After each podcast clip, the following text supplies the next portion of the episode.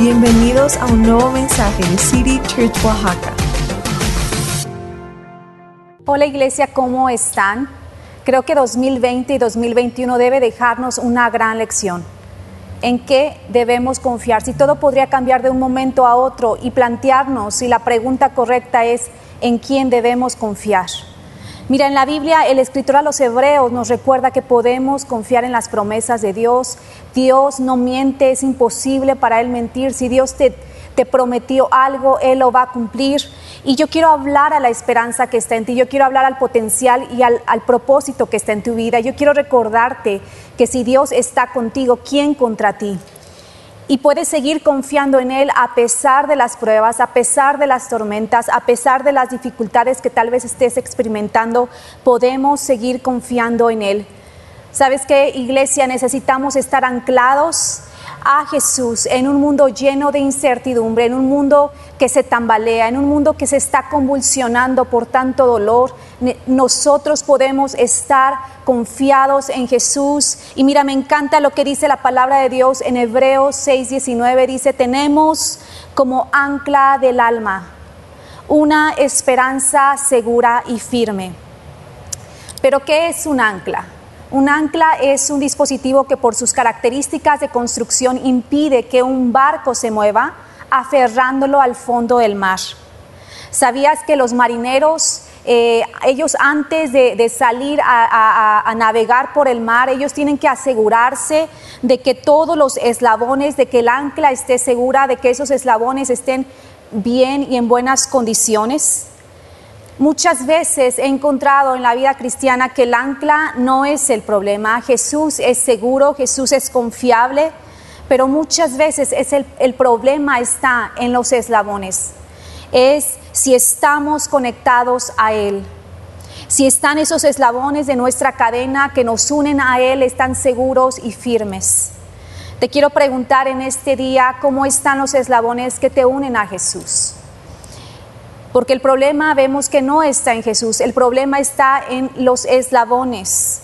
Tal vez a lo largo de esa cadena que te está uniendo a Jesús, tal vez hay algunos eslabones que están débiles, tal vez están rotos.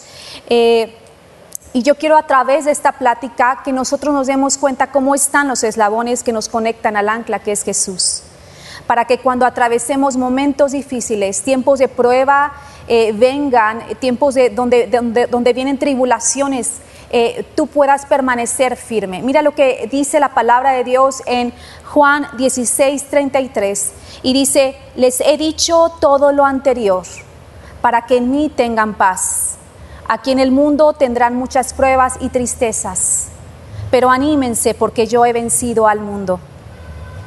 Y esa palabra no nos está diciendo que tal vez tú tendrás tribulaciones, no nos dice que ocasionalmente tú tendrás tribulaciones, sino que nos está diciendo eh, que tendrás tribulaciones. No, no, no, te está diciendo tal vez quizá en algún momento pasarás por tribulaciones. Nos está diciendo tendrás tribulaciones.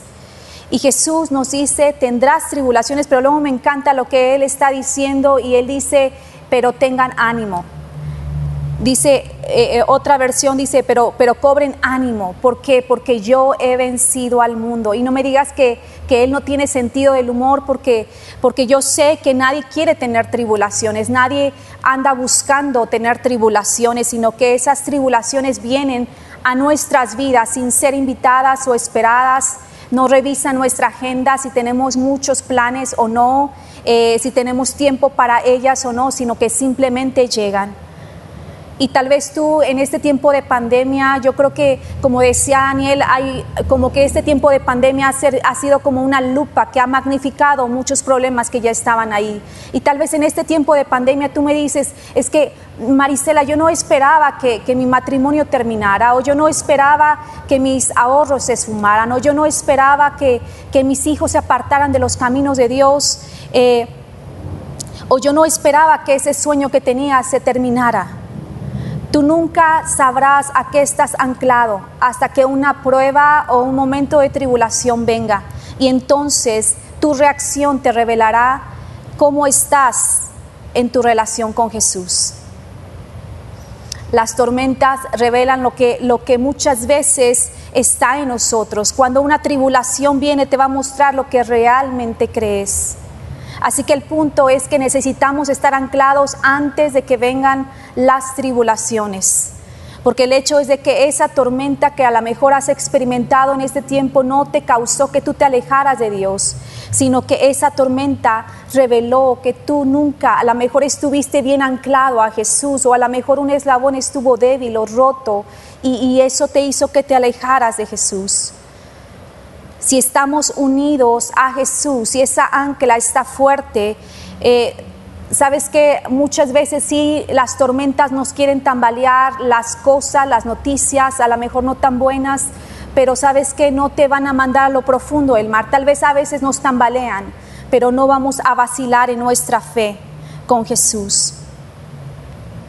Creo que este tiempo de tribulación a nivel mundial ha revelado cómo están los eslabones en la vida de todos.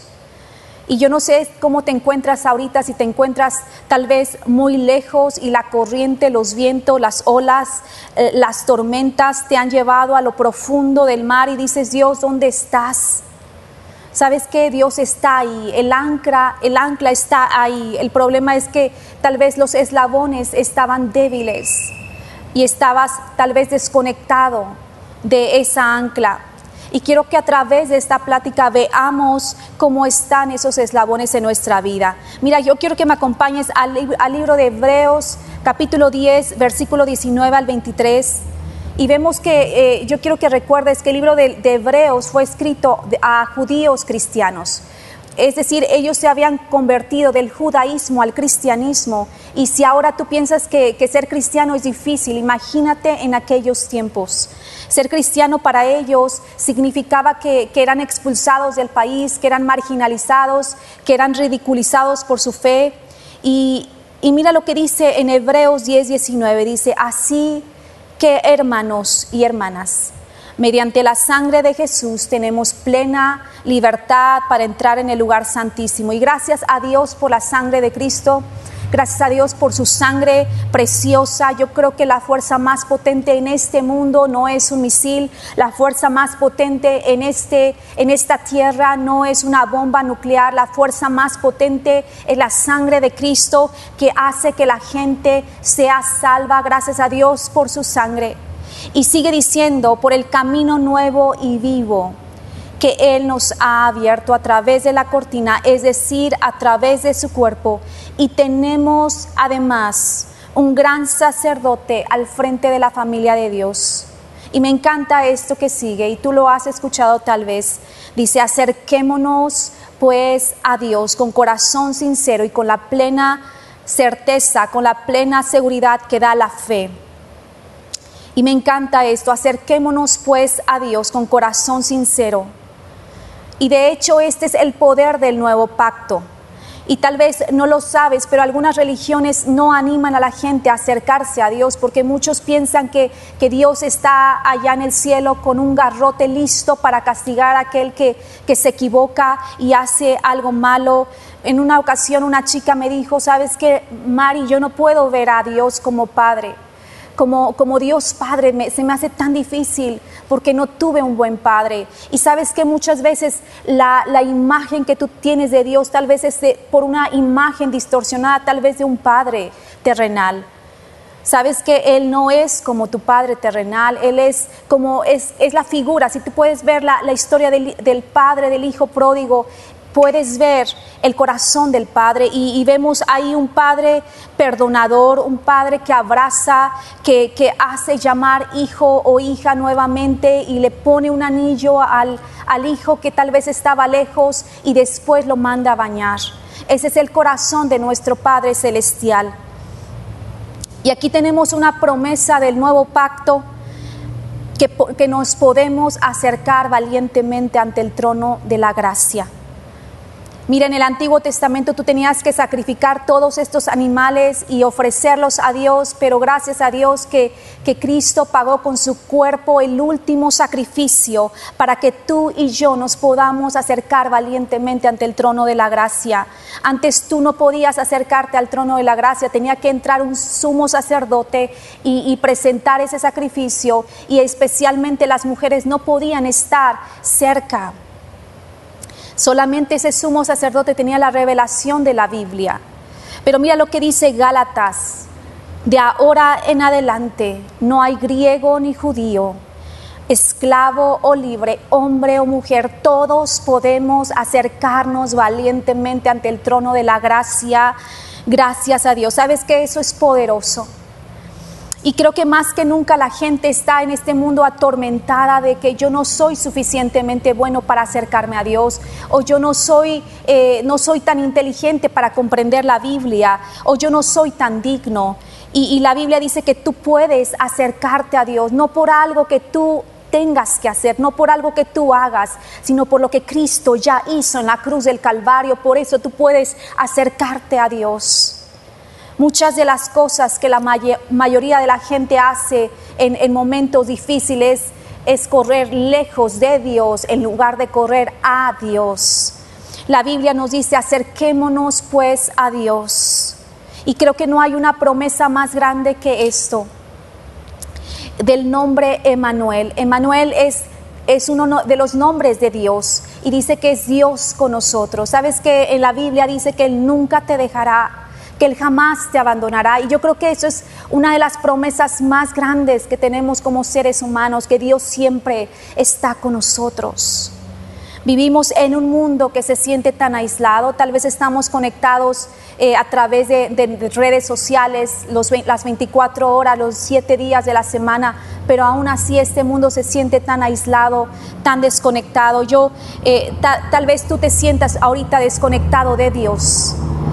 Sabes que a lo mejor sientes que Dios tiene la, le has echado la culpa a Dios de algo que te pasó. Tal vez eh, sientes que, Dios se llevó a esa persona que tú amabas. O, sientes que Dios no contestó esa, esa petición de, de provisión, de sanidad. Yo no sé si sabías que tú puedes llevar todas tus frustraciones a Dios. Y es por eso que están los salmos en la Biblia, los salmos del rey David. Y, yo no sé si tú puedas ver los salmos y a veces yo digo, wow, todo así le está hablando a Dios. Y he encontrado que en mis momentos de frustración yo corro a Dios con toda la frustración tal vez que traigo en mi corazón. Y a veces le estoy contando mis frustraciones y, yo no sé si te habías puesto a pensar cuánta gente al, mismo tiempo le está contando sus frustraciones a Dios. Y muchas veces le decimos, Dios, tú eres asombroso, tú, tú eres grande. Pero muchas veces podemos llegar a, a su presencia con todo lo que traemos en nuestro corazón. El rey David no editó su lenguaje para hablar con Dios. Vemos, si tú pudieras ver el hebreo, dirías, eso está así en la Biblia y así está en la Biblia, así aparece. Y sabes que, que tú puedes llegar a Dios con todo lo que tú traes en tu corazón, porque de todos modos Dios ya lo sabe. Él es omnipotente, omnisciente, omnipresente. Él ya sabe todo lo que te está pasando. Así que tú no tienes que hablar en el lenguaje de la reina de Inglaterra para acercarte a Dios. Tú puedes acercarte tal como eres, tal como estás ahorita mismo. Puedes acercarte al trono de Dios. Solo tienes que decirle las cosas como son. Sabes que Dios puede con todo lo que tú traes en tu corazón. Dios puede con todo el enojo. Dios puede con toda la angustia. Dios puede con toda la ansiedad. Dios puede con el temor, con toda la preocupación que tú traes en tu corazón. Dios sí puede con eso.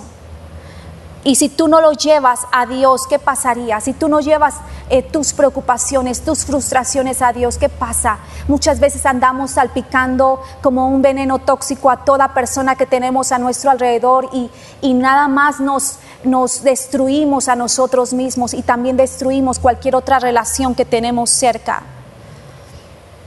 Pero ¿cómo nos acercamos entonces a Dios? Nos acercamos primeramente a través de su palabra. Hace un par de domingos eh, mi esposo Daniel estaba compartiendo de, la palabra, de amar la palabra de Dios y se me quedó una frase que él dijo y él decía, puedes eh, conocer tu relación que tienes con Jesús al observar tu relación que tienes con la palabra de Dios.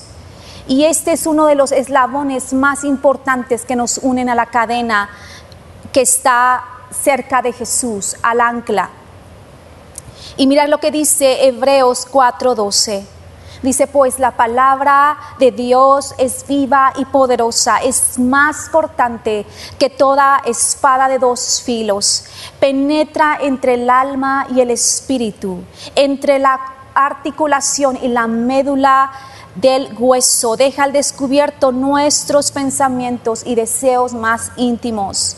Dios primeramente, iglesia, nos habla a través de la Biblia. Tú puedes escuchar la palabra de Dios tal vez a través de una prédica, pero tienes que leer la palabra de Dios principalmente todos los días eh, eh, de, tu vida. Tienes que leerla en voz alta, tienes que leerla eh, de manera despacio. Este no es como ningún otro libro eh, que cualquier otra persona haya escrito. Sabes que este es el único libro que Dios ha escrito. Cuando lees la Biblia estás dependiendo del Espíritu Santo y le dices, Espíritu Santo, revélame tu palabra y empiezas a leer. Y, y, es por eso que muchas veces estamos leyendo una porción de tal vez de los salmos y algo salta para, para la situación que tal vez estás enfrentando. Y sabes que son promesas que Dios te está dando. Yo he pasado por momentos difíciles y aún recuerdo salmos que Dios me dio para un momento específico que son mis promesas. ¿Sabes qué es lo que más nos va a mantener conectados al ancla que es Jesús? Es su palabra. Es la palabra de Dios. Esta palabra está viva, esta palabra está activa, esta palabra es eterna. Y no es como estar leyendo un libro muerto de historia, de la historia de Julio César. Este libro está vivo y si tú interactúas con él va a cambiarte desde adentro.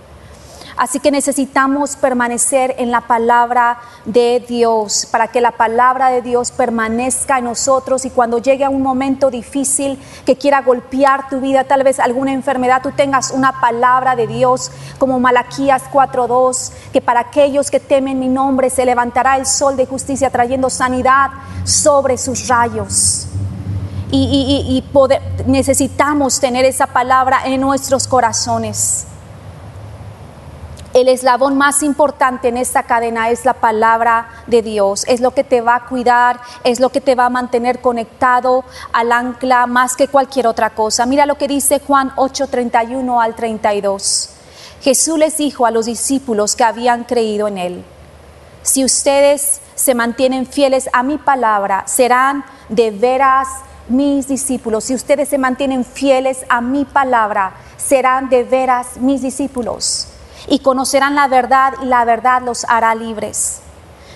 Dice la Biblia, si tú habitas en la palabra de Dios, no está diciendo que si tú habitas en, en Instagram o en Facebook o en, o en cualquier otra cosa, yo no estoy en contra de todo eso, pero muchas veces estamos, me he dado cuenta que estamos tan preocupados de, de, cargar nuestro celular, tan pronto se descarga y buscamos y corremos a traer un cargador.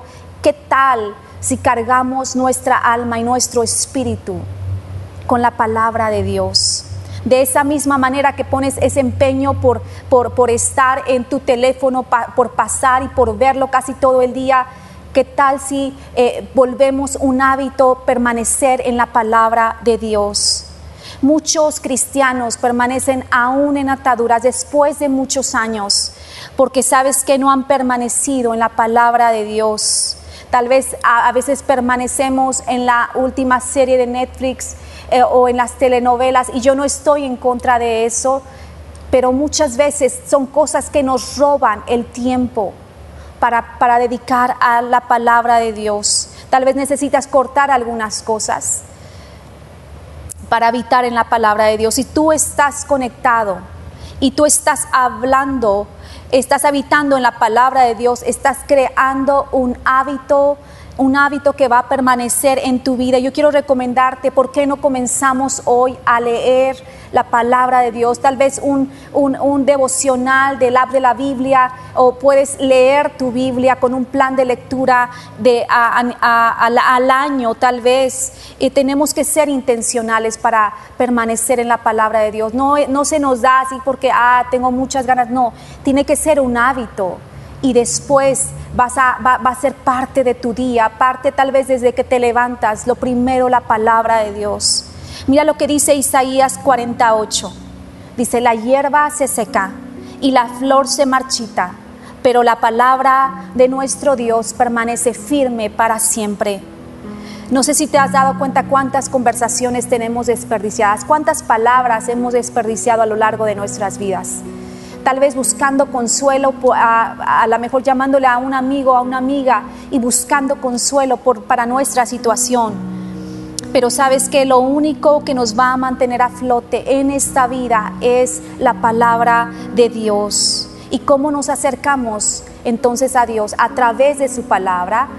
Y otro eslabón muy importante es a través de la oración. Yo sé que mucha gente se aburre en los tiempos de oración. Hay muchos que se quedan dormidos y, hay mucha gente que, se complica con todo este asunto de oración. La oración es simplemente hablar con Dios. Y, esta es mi mejor explicación. Yo la escuché de un hombre, un pastor llamado eh, John Guicho. Él, él, es un pastor muy reconocido y tiene eh, de una de las iglesias más grandes en el mundo y han tenido oración por décadas. Él llegó a un congreso de, de oración y él iba a hablar de lo que era la oración. Así es que todos estaban listos para notar qué grande revelación traería este hombre de Dios. Y de repente él dice, la oración es muy simple. Abre la boca, ora Así de simple, abre la boca, ora. Y, como funcione para ti, por favor no nos compliquemos con esto de la oración, solamente habla con Dios. No hay algo más complicado que eso. Mira lo que dice Filipenses 4, 6 y 7. No se inquieten por nada, más bien en toda ocasión, con oración y ruego, presenten sus peticiones a Dios y denle gracias. Y la paz de Dios que sobrepasa todo entendimiento, cuidará sus corazones y sus pensamientos en Cristo Jesús. Sabes que el poder no está en el mendigar, el poder no está en el gritar. Muchas veces dice algunas personas, es que yo he notado que gritan y por eso yo en la oración grito. No está en el subir el volumen de tu voz. Simplemente es abre tu boca y ora. Cualquier cosa que te esté causando ansiedad, tú la puedes llevar a Dios Tú puedes decirte, tengo que parar de, estar con ansiedad, tengo que orar. Y, tal vez muchos en esta mañana están lidiando con mucha ansiedad innecesaria porque no estamos orando. Y he aprendido a hacerlo cuando me siento ansiosa, yo corro a Dios corro a Dios con toda la ansiedad y sabes que muchas veces me he encontrado que en la noche es como que el diablo viene con a, traerte pensamientos y de repente llega la preocupación y estás como el hámster con esa ruedita dando vueltas y vueltas y vueltas y estás pensando y pensando y pensando y preocupándote y de repente yo tengo que decir, Marisela, tienes que parar. Marisela, no estés ansiosa por nada pero con toda oración y súplica y acción de gracias presenta tus peticiones delante de Dios. Y tengo que decirle, Dios, te dejo esto en tus manos, esto que me ha estado causando ansiedad. Y, después le digo, Dios, yo te agradezco porque yo sé que tú me escuchaste y te lo dejo ahí. Y después trato de, de no pensar en eso otra vez. Muchas veces tengo que decirle a Dios, yo te dejo mi vida te dejo la vida de mi esposo, te dejo la vida de mis hijos en tus manos, te dejo el futuro de la iglesia, te dejo todo lo que a lo mejor me ha estado cargando y preocupando. Yo lo dejo en tus manos porque tú sí sabes qué hacer. Así es que nos acercamos a Dios a través de la palabra, a través de la oración y también nos acercamos. Otro eslabón muy importante en esta cadena es a través de la adoración. Y alabar, adorar a Dios es magnificar a Dios, es exaltar su grandeza y no solo lo debemos de hacer en domingos, debiera ser parte de nuestra semana, de cada día de nuestra semana. Puedes sentir su gozo, puedes sentir su paz, puedes sentir su presencia, puedes poner tal vez una alabanza o la alabanza que tenemos los domingos, puedes repetirla en tu día a día y cantar y adorar a Dios. Sabes, muchas veces estoy sola en casa, si mi esposo, mis hijos salieron, eh, muchas veces pongo música a todo volumen y yo sé que no los molesto a ellos, estoy sola y me pongo a escuchar la palabra de Dios mientras tal vez estoy limpiando o me pongo a escuchar y a adorar a Dios un momento ahí yo sola. y había una canción que escuchaba mucho y dice, yo esperaré en ti. Y muchas veces empiezo a cantar con esa canción y, y- y- sabes que cuando escucho en voz alta y cuando canto a Dios, siento que estoy silenciando cualquier otra vo- voz que, que tal vez duda del poder de Dios, tal vez voces de incredulidad, tal vez voces de temor. Empiezo a silenciar cual- cualquier otra voz. Hay un poder tremendo en la adoración. Y entonces Jesús nos está diciendo, iglesia, acércate a mí a través de mi palabra, acércate a mí a través de la oración y acércate a mí a través de la adoración.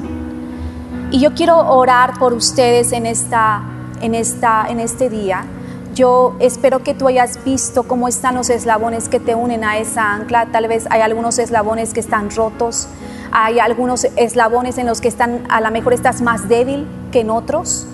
Y, esto es necesario para que nosotros podamos fortalecer cada eslabón y permanecer atados al ancla que es Jesús, para que cuando alguna tormenta venga, tú permanezcas firme. Quiero orar por ti. Padre, te damos gracias por el poder de de redención de la cruz del Calvario. Gracias porque tú ahí pagaste eh, lo que parecía imposible. Tú hiciste lo que parecía imposible, Señor. Padre, gracias porque con tu propio cuerpo, Señor, por tus llagas, por tus heridas, por todo lo que tú sufriste en la cruz del Calvario, podemos acercarnos valientemente ante el trono de la gracia, Señor. Y gracias por tanto amor que tú nos has dado. Padre, escogemos hoy no correr de ti, sino correr hacia ti, Señor. Padre, yo te pido que, que cada, cada persona que tal vez ahorita carga con problemas, con ansiedad, con estrés, tal vez con pérdidas, Padre, con, con tristezas, tribulaciones o tal vez tantas cosas, Señor, que, que cada uno de ellos pueda llevar todo esto, Señor, ante el trono de la gracia, Padre, donde tú sí puedes con lo que ellos traen. Padre, yo te pido por cada familia, Señor. Padre, eh, sosténlos, ayúdalos. Yo hablo sanidad, yo hablo restauración, Padre. Yo declaro libertad.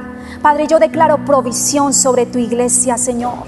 Y yo te pido que les muestres que tú has estado ahí, que tú has permanecido ahí, Señor. Padre, en el nombre de Jesús, yo bendigo a tu iglesia.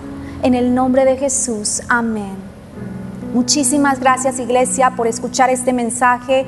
Yo espero que haya sido de bendición. Les amo muchísimo y muchas bendiciones.